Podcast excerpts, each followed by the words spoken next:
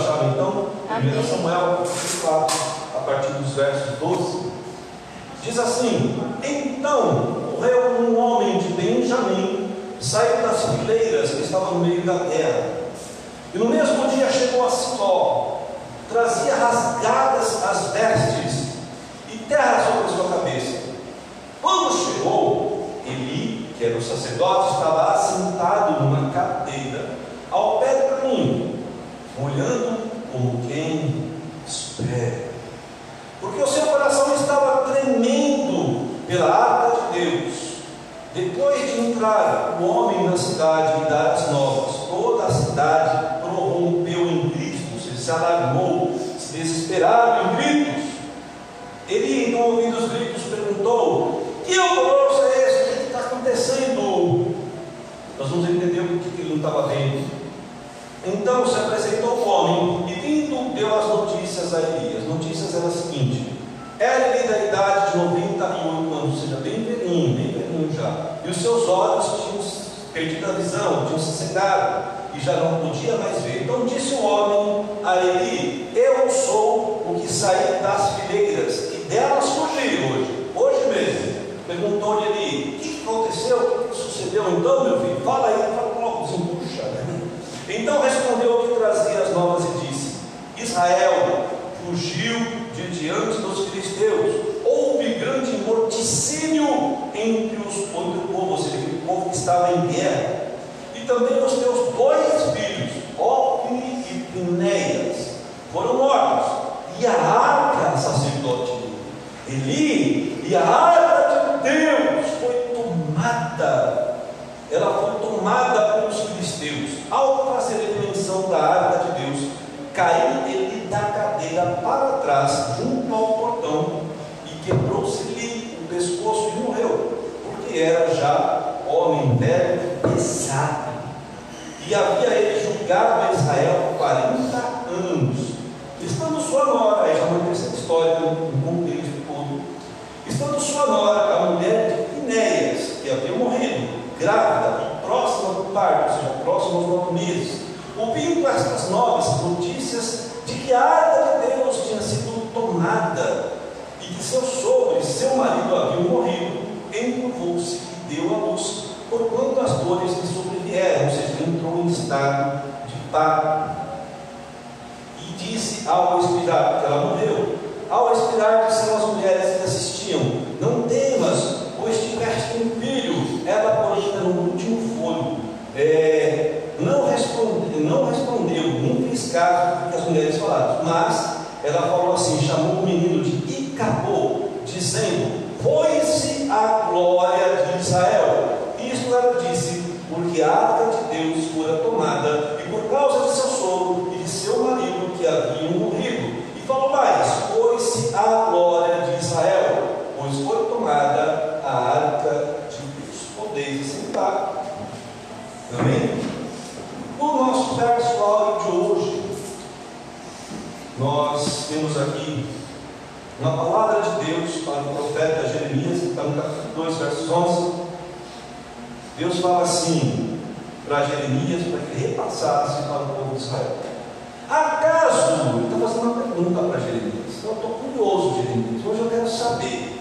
Eu estou querendo saber. Fala para mim, Jeremias. Acaso a notícia de alguma, de alguma nação que tenha trocado seus deuses e realidade, nem sequer são deuses.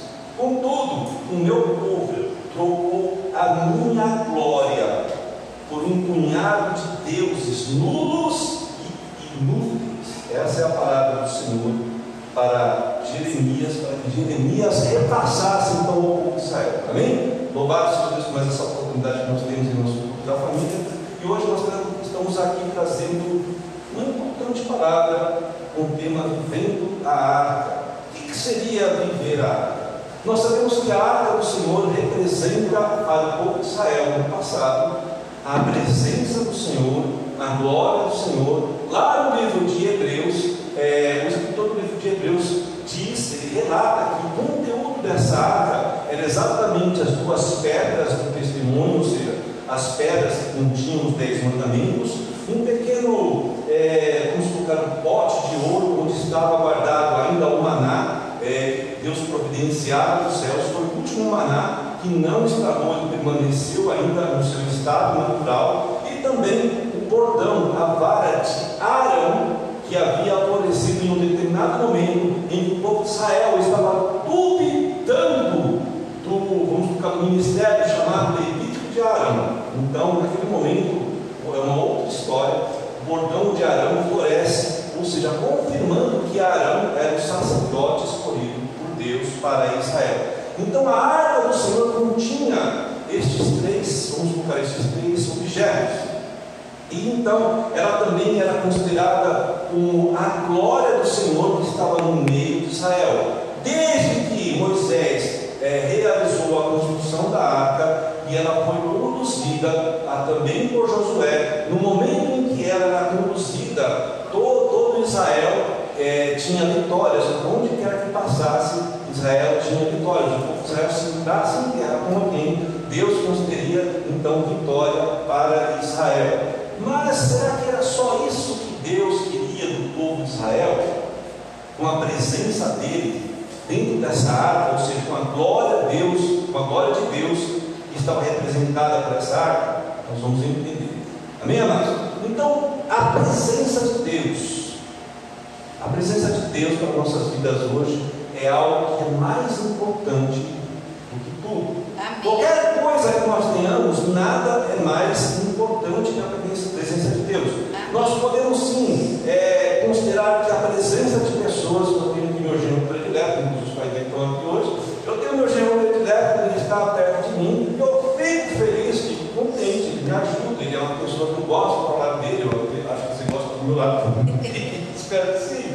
Mas é assim, é bom, então nós temos relacionamentos que nos fazem bem.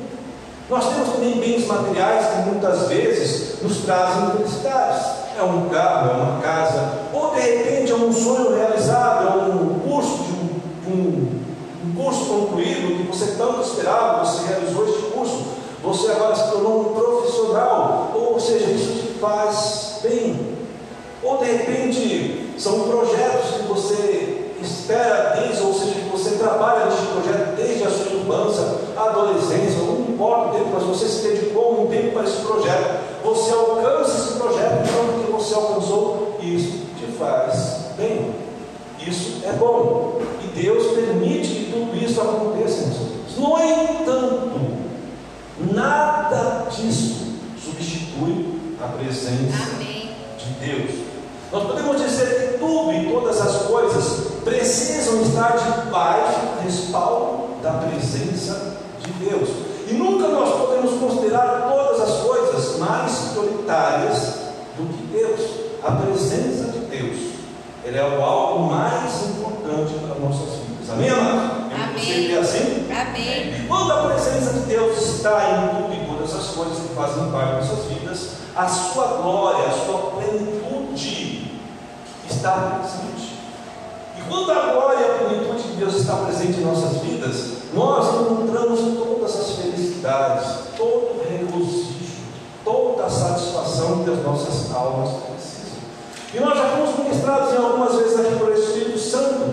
E eu lembro, eu sei, eu lembro disso, eu que os irmãos também lembram, que o nada sem Deus é tudo, mas o tudo sem Deus é nada. Então, quando eu tenho pouca coisa, mas esse pouco que eu tenho a presença de Deus, Deus. esse pouco ele se torna algo valoroso. Muitas pessoas possuem riquezas, casas, muitos bens, mas não possuem a presença de Deus. São pessoas que vivem de um modo vazio, pessoas que vivem em todo o tempo depressivas, angustiadas, porque sempre há algo no seu coração que ainda precisa ser preenchido. Mas quando o crente, ele tem um pouquinho, ele tem uma bicicleta, ele tem uma bicicleta, né? antigamente na época era uma, um mulo, uma mula, mas um mulo era considerada coisa né? de rico. Mas vamos lá, é, ele só tinha sandália nos pés, vamos colocar assim, deixar bem, bem humilde. mas ele tinha a presença de Deus. Nesse momento, mesmo o pouco que ele tinha, mesmo com o pouco que nós temos, quando nós temos a presença de Deus, essa plenitude não deixa nenhum vazio no meu coração. Amém. Então, por mais que eu tenha um pouco, a plenitude, a vida em abundância preenche todos esses espaços. É por Amém. isso que nós vemos crente louco. O crente é louco. O crente, ele está comendo zoião, lá o ovo, todos os dias. Ele está com sorrisão lá de um lado. Aí vem o outro que fala que vai comer, não sei lá, o, o bifão, tal, tudo. É, até aqueles pratos caros, é o nome, né? Uma coisa assim, aqueles pratos mais caros do mundo, as bebidas mais caras do mundo em todas as noites, mas ele acorda no dia com seu coração vazio. Falta de quê? Da presença da glória de Deus. O crente não. O ele vive com a presença e a glória de Deus em todo momento. Vida vida em abundância está transformando nada e em tudo. Eu tenho certeza de que muitas pessoas isso pode ser algo difícil de entender e muito difícil ainda de se viver, mas é muito mais real do que nós podemos imaginar. Nós vemos Jesus, quando Jesus nasce, então, ele vem ao mundo, ele poderia ter nascido num palácio. Deus poderia dizer, não, eu vou- meu filho vai ter que nascer é, num palacete. Não. Jesus nasce num momento em que José, não é que José não tinha dinheiro para pagar, ele não estava encontrando hotelaria disponível. Ou seja, Jesus naquele momento foi um sem teto. Ele não tinha lugar para ficar, ele estava indo ali para José e Maria fazer ali o censo, mas naquele momento não tinha lugar para ele ficar, ele ia ficar ao relento, ele ia nascer no meio da rua. Mas naquele momento Deus falou assim, não, tem uma estrelaria, local que de repente eu falo assim para você, é, eu vou fazer uma pergunta aqui, eu já tenho certeza, mas se você fosse viajar, irmãos, já pensou nós, irmãos Fátima, irmã Fátima, Mori, nós estivemos viajando, nós viajamos esses dias atrás, aí no meio nós ficávamos num hotel, aí o cara falou assim, ó, e a, a, ali a casinha onde fica o cachorro, onde mora o gato, onde eles ficam fazendo as coisas ali, o trabalho dele ali, eu não tenho quarto para você, mas eu tenho ali para você ficar, você ia ficar? Não ia ficar. Mas Jesus não. Jesus não tinha opção. Então, naquele momento que ele nasceu, só tinha uma estrebaria onde os animais viviam. E eu tenho certeza que todos os judeus da época, ninguém ia querer ficar numa estrebaria. Os quartos estavam lotados, mas existe uma, uma vamos assim, uma frente teológica que diz que era também já uma perseguição contra José. Então, na realidade, se fecharam as portas por conta dele estar desposado com Maria, mas ela já está grávida, então as portas se fecharam. Mas não, não vamos pensar nisso. Na realidade, vamos pensar no simples. Jesus veio no simples, de uma forma muito humilde. E mesmo assim, o Senhor engrandeceu o seu filho. Porque quando Jesus nasceu, havia o que? A presença do Deus Pai Amém. e a glória do Deus Pai. O que Deus está falando para mim e para você nessa noite, irmãos. Não se, não se preocupe porque você tem poucos recursos. Os seus poucos recursos com a presença de Deus, com a glória de Deus, é tudo o que você precisa. Amém. Ou seja, o seu coração não. Eu Não pense que é pelas muitas riquezas, que com muitos bens que o seu coração vai ser preenchido da forma, com a paz que você precisa, com a alegria que você precisa. E eu aqui não estou falando não é para ter riquezas. Eu só estou falando não é isso que vai preencher o seu coração. Amém. deve preencher o seu, preencher o seu coração é a vida e vida em abundância de Deus. Amém? Amém. Então, o seu Espírito Santo pode nos levar igreja para um estado de restituição da restauração da glória de Deus, da presença de Deus para o seu povo. Agora percebamos algo que é muito importante.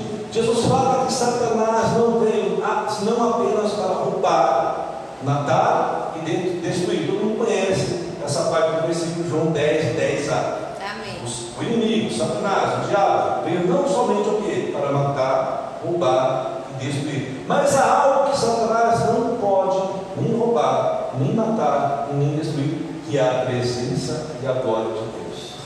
Isso não está na, na capacitação dada por Deus para Satanás. Mas na realidade, ele pode fazer o quê? Ele pode agir com um impedimento para impedir a oportunidade minha e sua de viver a restituição da, da, da presença e da glória de Deus. Então ele mata o que? Oportunidades. Ele mata situações que são situações passíveis para que nós possamos alcançar a glória de Deus. Então Satanás ele atua de uma forma de mundo a fazer com que a glória de Deus esteja com, de uma forma impedida de ser alcançada por nós, mas por conta da nossa própria culpa. Vamos ver o que o apóstolo Paulo nos ensina, para nós entendermos bem isso. Paulo ensina para a igreja Romanos, capítulo 3, versos 23? Paulo fala assim: olha, pois todos pecaram, nem todo mundo conhece, todos pecaram e estão o quê? Destituídos da glória de Deus. Preste atenção neste verbo destituído. O verbo foi introduzido, introduzido ao mundo através do diabo. O diabo, Satanás, no ele pegou lá nos céus e se revelou para Deus. Então ali já foi o primeiro pecado, a primeira iniquidade, a primeira rebelião contra Deus, a primeira desobediência. Então quando ele desce agora, quando é lançado para a terra, ele faz com que o homem também pegue e se rebele com Deus. Nesse momento, então, o homem, amados, ele fica destituído. Agora, a definição de destituir é privar-se, abrir mão, despojar-se. Então, quando se fala o homem está destituído da glória de Deus, é porque ele, por escolha própria, se afastou de Deus. Não foi o diabo que retirou a presença do homem, não foi o diabo que matou, roubou ou destruiu a presença de Deus. Ele propôs para o homem, e o homem aceitou, e o homem então se afastou Deus ficou destituído da glória de Deus. Então o homem por si mesmo, por si próprio, abandonou, rejeitou a glória de Deus. Tudo que Satanás quer hoje é matar, roubar e destruir todas as oportunidades que nós, como igreja, possamos restituir essa presença e essa glória de Deus. Mas aí no verso, na parte B do verso de João 10, 10, Jesus fala assim, mas eu vim, eu vim para dar vida e vida em abundância. Jesus está Eu vim para desfazer que essa confusão que esse bobão está fazendo comigo. Eu vim dar a oportunidade novamente. Obrigada, Jesus. Eu vim fazer a vocês, dar a opção para vocês, dar a opção para que a humanidade possa viver novamente a minha presença e estar novamente diante da minha glória. Amém. Então ele fala assim: eu agora sou a oportunidade de para que a humanidade possa alcançar essa vida plena em abundância. Então Satanás vem, tira a oportunidade, Jesus vem dar novamente a oportunidade. Vamos ver o que Jesus também fala aos seus discípulos no Evangelho de João, capítulo 14, verso 6. Ele fala assim: Eu sou o caminho, a verdade e a vida. Agora observe: ninguém vem ao Pai senão por mim. Ninguém vem ao Pai senão por mim. O que, que ele está falando aqui? Ele está falando assim: olha, este vem agora, está exatamente indicando uma afirmação que indica uma posição do momento do presente. Ou seja, esse verbo vem, está no presente indicativo. Ele está falando assim: é agora, não é aquele, aquele que veio. Não, não é as leis, não é Moisés, não é mais Abraão, é aquele que vem, é aquele que chega a mim agora, não é aquele que virá, mas é aquele que está com a presença, está na glória, é aquele que está vivendo o caminho agora, aquele que vem alcança o que? A presença. Glória a Deus. Então eu sou o caminho, aquele que está na minha presença está sendo conduzido para, para, seja, para a presença de Deus para a glória do Senhor, está restituído, restituído então a glória de Deus para a sua vida, a presença de Deus e a sua glória em nossas vidas é. Amém. Não há mais nada que você precisa. Você não precisa de um governo é, que não seja de esquerda. Você precisa de Deus. Você precisa de um governo que tenha a presença de Deus. Amém. Você precisa de um governante que tenha presença de Deus. Mas nada disso vai ser, vai, vamos colocar assim, válido se você tiver lá um governante que seja um cristão, um, um homem fervoroso, mas a presença de Deus não está na sua vida. O governo está correto. O presidente está na presença, está na glória, mas você está neste tempo. Ou seja, não. Nós precisamos estar dentro deste bem. Eu estou dentro do bem. Eu não posso colocar o Ricardo dentro do bem, porque é uma particularidade dele, uma busca. Todos aqueles que vêm a mim, não é todos aqueles que são, vamos colocar assim, empurrados por mim, não, é aquele que vem a mim. Aquele que está em mim, aquele que está na minha presença. Meu amém. Vamos entrar aí em nosso texto de referência da palavra de hoje, nós lemos em 1 Samuel. Nós temos uma outra história também muito conhecida, que é essa história de Eli, não tão conhecida como outras da mas ela é uma história muito importante. E nós podemos ver nessa história que não só o povo estava em um modo de desobediência, em um modo fora da presença de Deus, mas a sua liderança.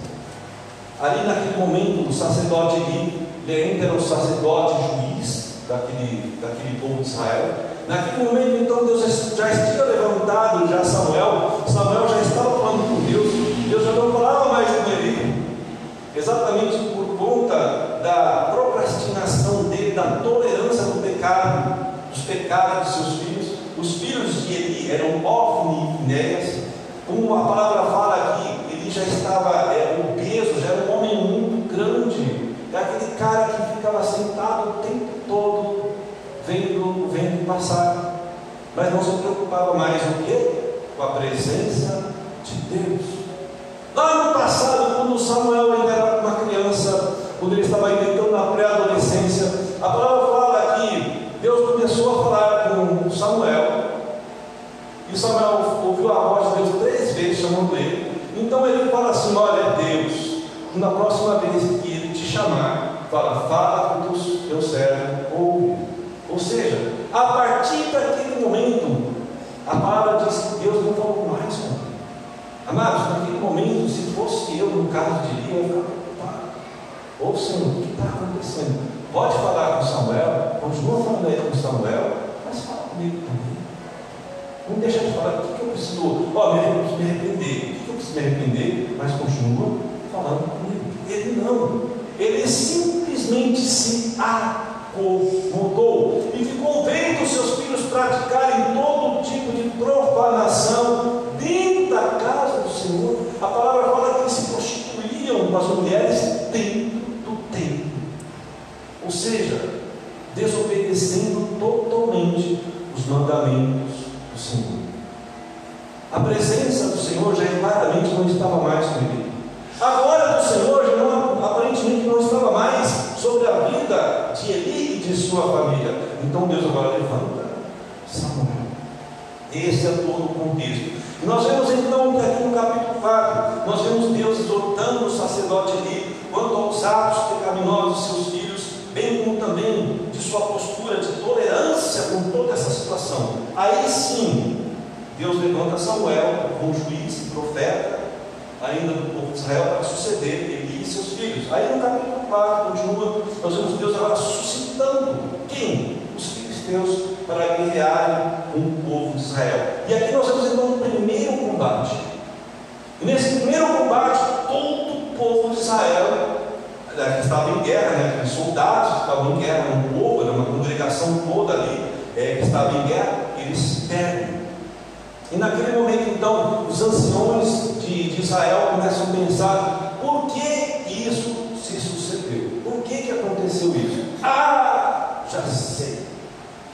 Alguém teve a brilhante ideia e falou assim: a arca da aliança, ela não está presente no meio povo, ou seja, no meio da guerra. Porque todas as vezes que a arca da aliança se aproximava, o povo de Israel era vitorioso. Então, na realidade, eles tinham agora a arca da aliança momento, não com o propósito da presença e da glória do Senhor, mas com um simples armamento.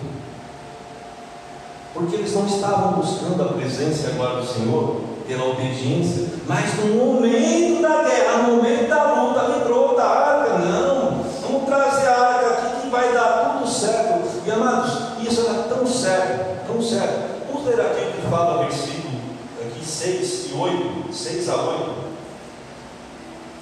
no capítulo 4, e até os próprios filisteus, está aí, até os próprios filisteus sabiam disso. Versículo 6: Ouvimos os filisteus a voz do júbilo, disseram: Que voz de grande júbilo é esta no arraial dos hebreus? Então souberam, olha aí, que a arca do Senhor era vinda para o arraial, ou seja, no meio, trazida para a guerra. Que aconteceu no versículo 7? E os filisteus se atemorizaram, os filhos disseram, os filisteus disseram, os deuses vieram ao arraial e diziam mais: Ai de nós, agora deu ruim, gente, que jamais sucedeu antes, esse não nunca sucedeu antes. Ai de nós, quem nos livrará das mãos, ó, desses grandiosos deuses? São os deuses que feriram os egípcios com toda a sorte de praga no deserto. E aí no verso 9, nós vemos eles tomando coragem, eu creio que esta coragem que foi dada no versículo 9 foi o próprio Deus, que de alguma forma também incitou para eles não fugirem, mas eles sabiam que quando a arca do Senhor era trazida, a derrota era certa. Por quê? Olha só, os filisteus neste momento estavam trazendo junto, viram chegar junto com a arca a presença de Deus que estava presente na vitória do Egito. Já o povo de Israel não. O povo de Israel estava convivendo com a arca, mas não trazia a lembrança, a memória que podia dar esperança para eles, ou seja, pela obediência aos mandamentos. Não, nós precisamos manter aqui a presença de Deus, a glória de Deus. Ou seja, nós saímos para essa guerra e nem consultamos a Deus. Nem amados? Não foi consultado, a palavra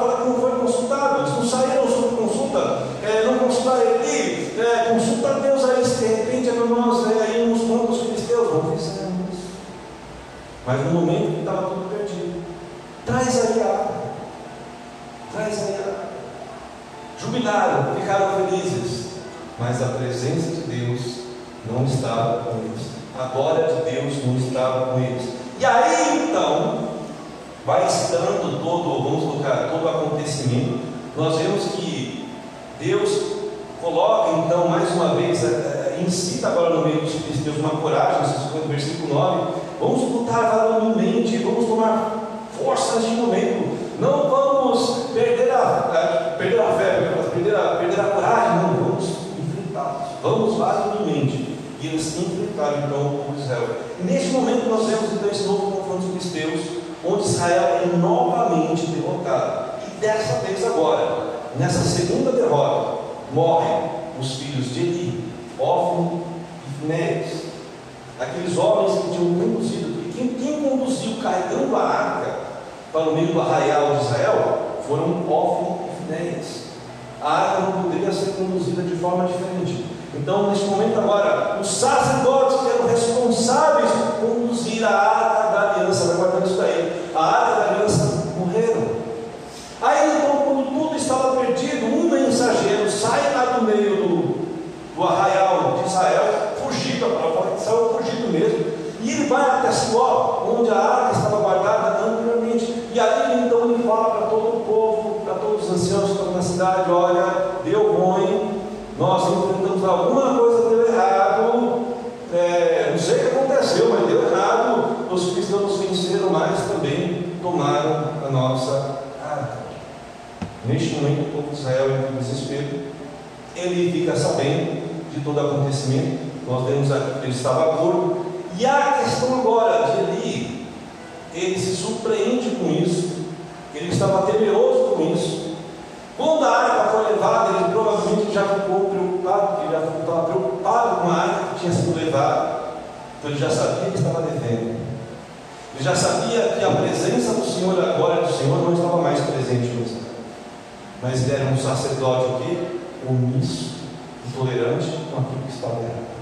Então a palavra fala que naquele momento, então, que ouve a mensagem, ele cai da cadeira que ele estava sentado, ele estava gordo, muito peso, então ele bate a cabeça de alguma forma e quebra sua pescoço também morre. Naquele momento, então, agora ao terceiro acontecimento, toda essa história, todo esse contexto. Nós vemos agora no verso 21 e 22. Eu acho que está aí, eu acho.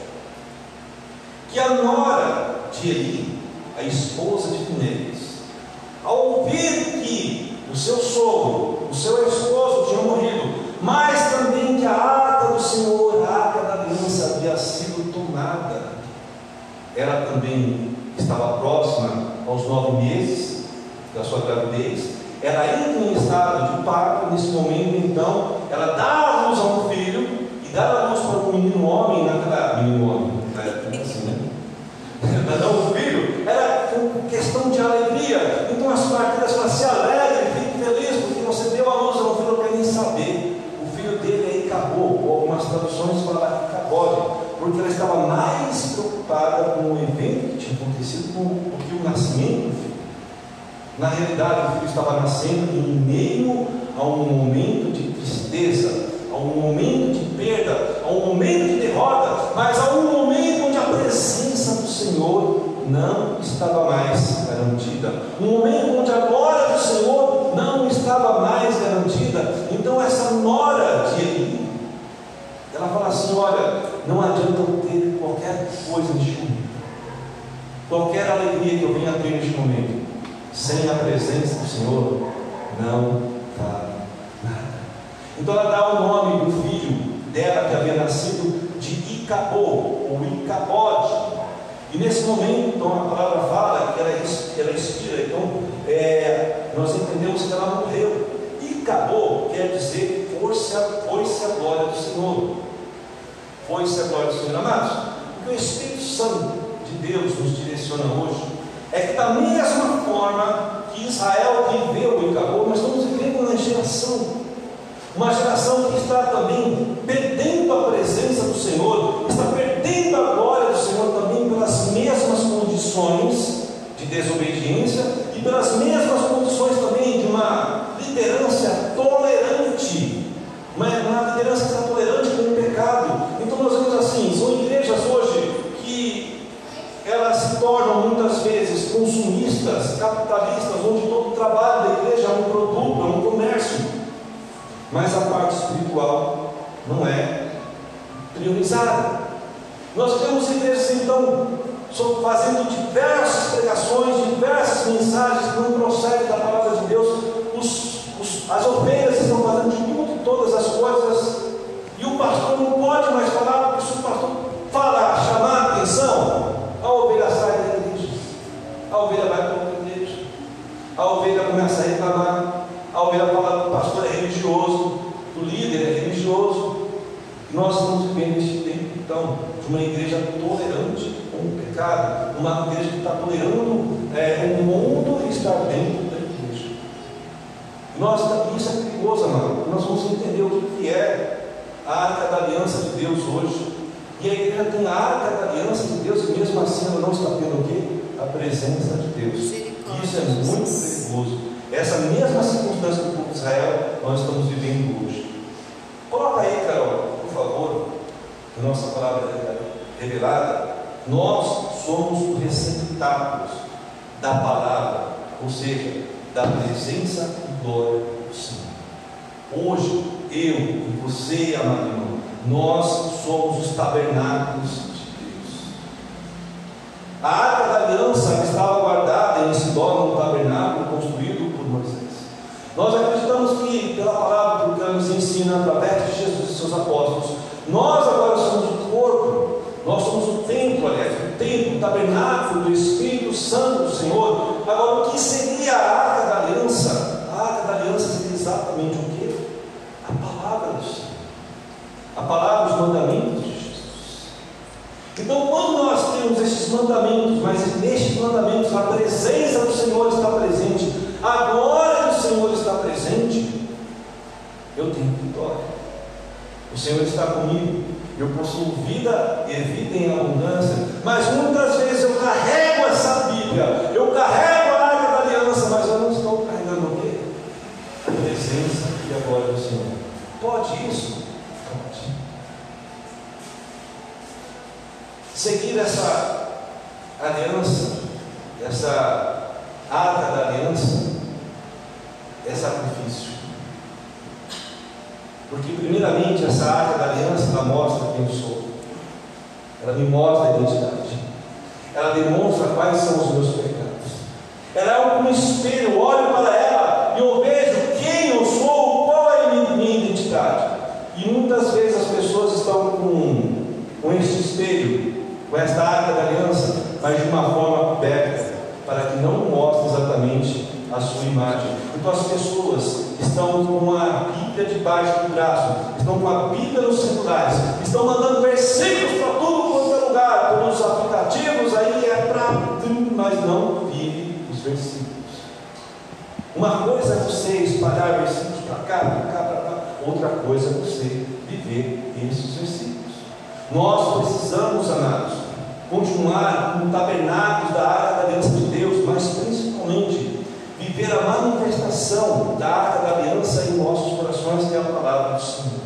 Nós podemos ver que a nossa geração está vazia da presença de Deus, porque as igrejas agora não existe mais o estudo da palavra do Senhor. São poucas igrejas hoje que possuem ainda as escolas dominicais, poucas igrejas que estão mantendo seus cursos discipulares, cursos de concentração cristã, qualquer curso que seja ensinamento da palavra. Hoje as pessoas não querem.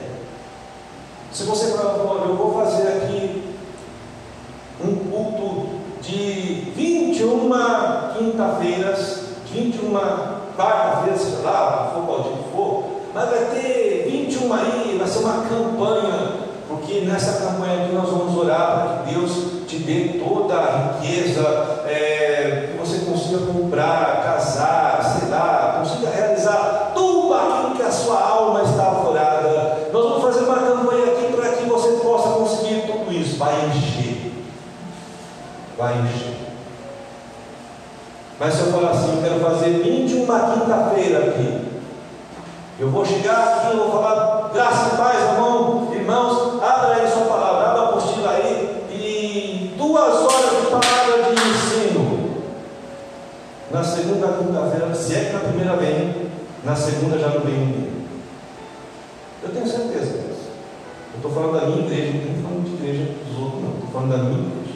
Então, poucas são as igrejas hoje que estão dando prioridade para a presença do Senhor, ou seja, através dessa área tão importante. Amados, eu não posso carregar simplesmente debaixo do, antigamente falava, axilas. Eu não posso estar aqui simplesmente carregando aqui, ter um terno de crente, mas não viver esta arca da aliança. Eu não posso simplesmente carregar esses versículos, esses versos nos celulares publicar todos os domingos, todas as segundas, todas as terças, mas não viver aquilo que eu estou publicando.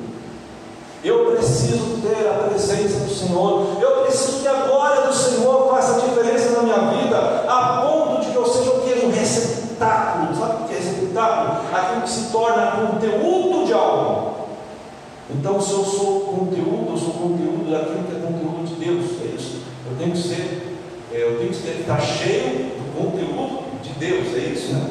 Errado. Então eu tenho que estar cheio daquilo que é conteúdo de Deus. O conteúdo de Deus é a presença dele, a glória dele. Eu preciso buscar esse conteúdo da glória de Deus aqui, na palavra. Essa é a arca. Aqui está todos os mandamentos que eu preciso. Aqui está todo o maná que eu preciso. Aqui está todo o bordão que certifica o meu chamado que eu preciso, amados. Amém? Então os três objetos que tinham significado espiritual dentro da arca ainda está aqui para mim. Agora eu preciso carregar isso, não como misticismo, não aberto em cima do, do, do, da estante, não colocado na porta da sala, na porta de algum lugar. Salmo 23, Salmo 91, será lá a palavra que, que é muito boa mas está lá empoeirada, mas não é seguida, não é vivida, eu preciso que essa arca da aliança ela tenha poder operante do amor de Deus em minha vida. Amém, amados? Você crê assim? Amém. Vocês estão muito. Amém. Amém? Podemos ver que a nossa geração está vazia da presença de Deus, infelizmente. Vejamos então o que Deus fala agora,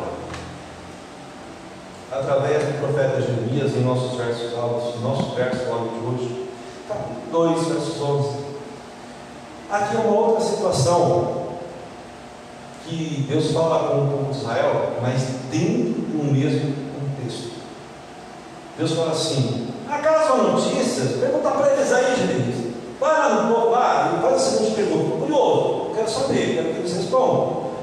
Acaso há notícia de alguma nação que está do lado aí, povos do que tenha trocado os deuses deles, mesmo sabendo, eu sei, você sabe, Jeremias, e o povo também sabe, que os deuses deles nada são, nada valem, e mesmo sem ter valor algum, será que eles trocaram?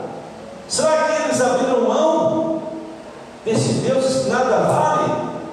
Olha, acontece que o meu povo trocou a minha glória por um punhado de deuses nulos e inúteis. O que, que Deus estava falando através do profeta Jeremias?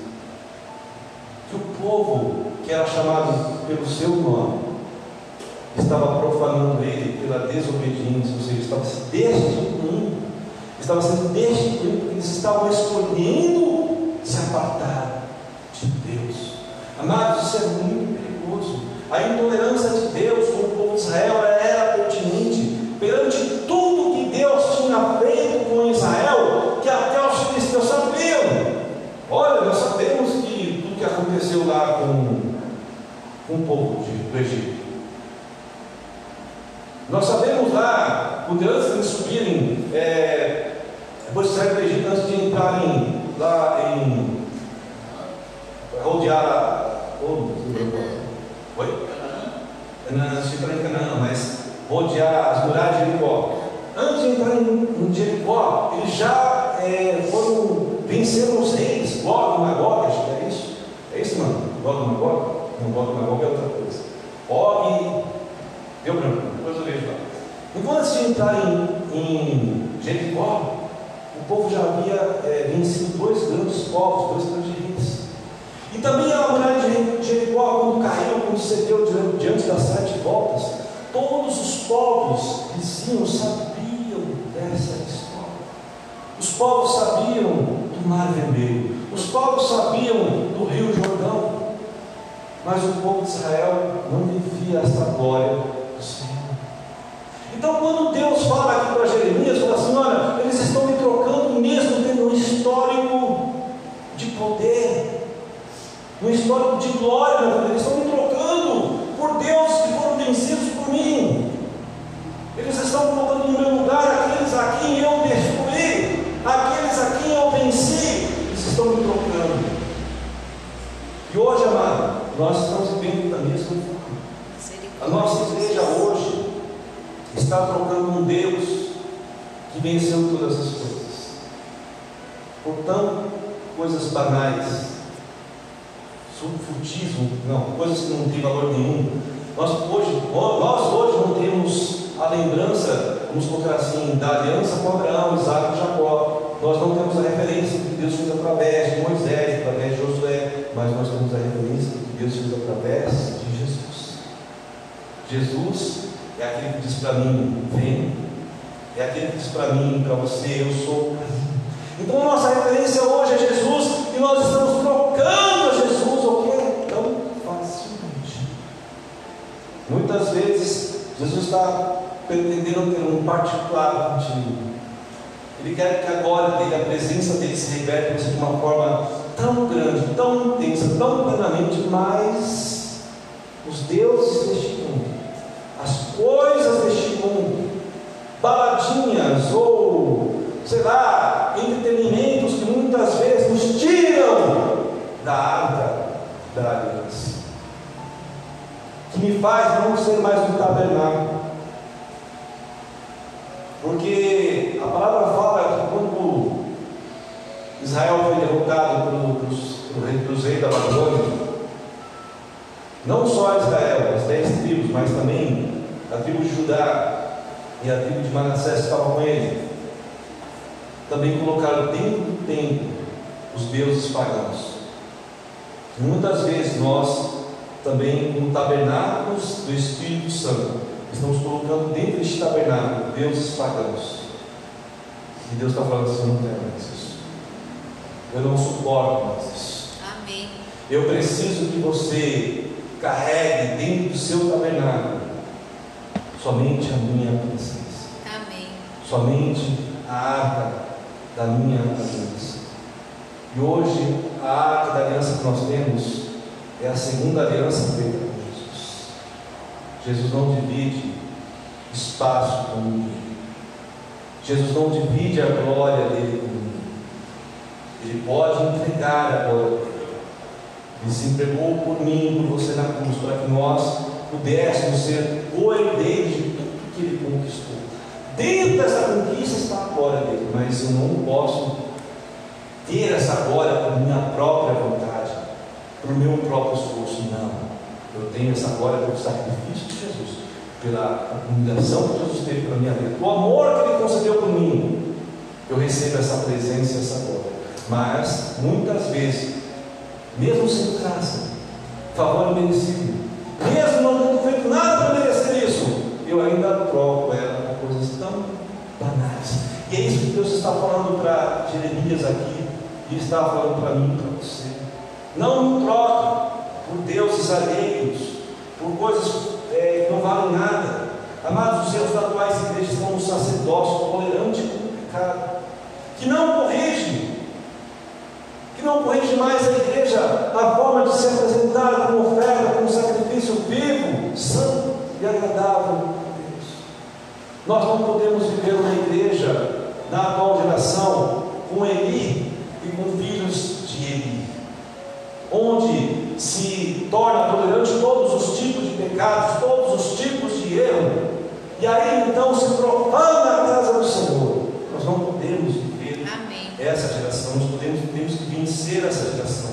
Hoje é o tempo da igreja tenta viver a presença e a glória de Deus através da arte da aliança de Jesus. Essa arca está otorgada para as nossas vidas, de forma que essa presença e a glória do Senhor ela nos tragam vida, mas uma vida em abundância, uma vida plena em tudo que eu tenho, em tudo que eu sou. Amém. Eu posso sim ter posses, posso, mas a presença do Senhor tem que estar junto. Se eu não tiver nada, eu vou viver como Paulo. Quando eu tinha tudo, eu era feliz. Quando não tinha nada, eu também era feliz. Ou seja, eu tudo posso naquele que me fortalece, porque numa situação ou em outra, a presença e a glória do Senhor está comigo. Ou Amém. seja, eu restituí agora a glória do Senhor na minha vida. Amém. Eu não estou mais apartado, eu não estou mais afastado da glória do Senhor. Eu ando, eu caminho com a glória do Senhor. Então eu sei viver em todas as situações. Se é na falta, eu estou feliz porque a glória do Senhor está comigo. Se é não ter muito, eu também estou feliz. Porque a glória do Senhor continua comigo. Amém, amados? Nós Amém. precisamos entender essa verdade. Em nossa igreja, nós temos um chamado de separação para um propósito levítico e de reino. E eu entendo que essa, esse chamado de separação de um propósito levítico e de reino não é só dessa igreja, é de todas as igrejas.